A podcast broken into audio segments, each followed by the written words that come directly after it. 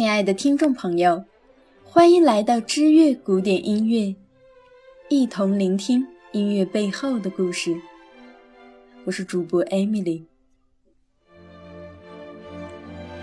年轻时的贝多芬十分佩服莫扎特，从童年时代起，贝多芬的祖父、父亲以及身边的朋友。就经常在贝多芬的面前谈论这位音乐界千年不遇的奇才。在贝多芬学习钢琴的日子里，莫扎特的音乐风格对他影响很大。贝多芬把每一首莫扎特的曲子都练习得倒背如流。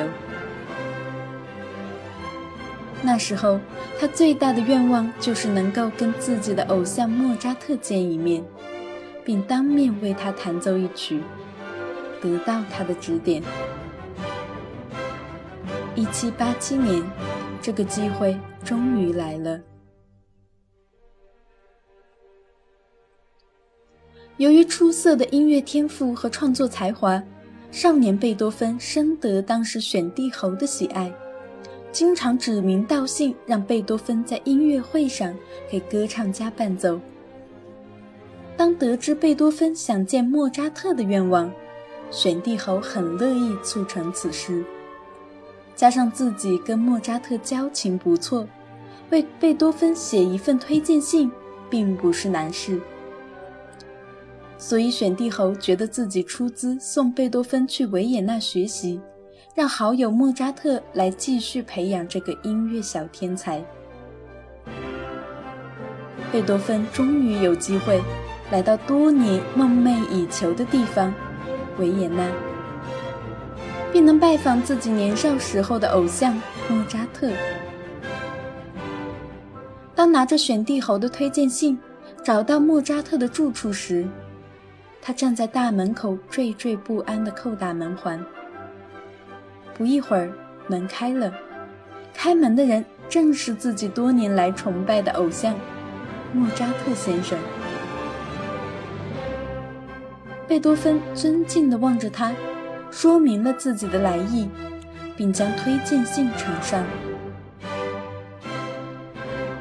进门之后，贝多芬显得很紧张，他双手不安地捏着衣角，坐在座位上等着莫扎特把推荐信看完。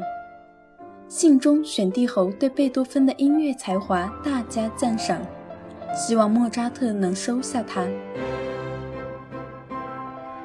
莫扎特看完这封信后，上下打量了一番这个孩子，对他说：“你先弹一首曲子让我听听吧。”贝多芬偷偷往衣服上擦擦自己手心的汗水，走到钢琴前坐下来。在来维也纳之前，为了能给莫扎特一个好印象，特地选了自己最有信心的作曲，并勤加练习了很久。可此时坐在这里，贝多芬觉得自己心里小鹿乱撞，怎么都不能安下心神。当自己的手指在键盘上灵活地弹奏时，怎么都无法集中精神，更别说酝酿出想要表达的情感了，导致这部作品弹奏得非常生硬，没有一点活力。演奏完毕，莫扎特只对贝多芬说了几句很平常的客套，就不再多说了。这使得贝多芬非常沮丧，可他不甘心就这样给自己的偶像留下这种令人失望的印象，于是鼓起勇气说：“刚才是由于自己太紧张，弹奏得非常不理想，请再给自己一次机会。”莫扎特答应了这个年轻人的请求，同时问他想再弹奏一首什么曲子呢？贝多芬想了想，表示请莫扎特给自己一个主题，自己来即兴演奏。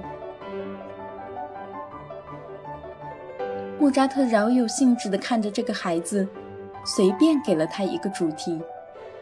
贝多芬低头想了一会儿，便重新坐在钢琴前面。弹奏了莫扎特歌剧《唐璜》中的旋律，这次自己完全放松下来了，将弹簧的选段演绎得十分精彩。炉火纯青的技术和曲中表达的丰富情感，让莫扎特顿时对这个小天才另眼相看。他没想到，这个十几岁、稚气未脱的孩子，竟然能有如此完美的技巧，并且能将自己难度很大的弹簧演绎得这样成功。不仅如此，贝多芬还将弹簧弹出了许多连自己都没有想到过的意境。虽然当着贝多芬的面，莫扎特没有特别夸赞过他，可等到贝多芬离开之后，他自言自语道：“你知道吗？这个孩子将来必定震惊世界。”如果您也喜欢本篇书稿，请在微信公众号中搜索“知乐古典音乐”并添加，回复节目期数六十八。查看文字稿，感谢您对本期节目的支持，下期我们不见不散。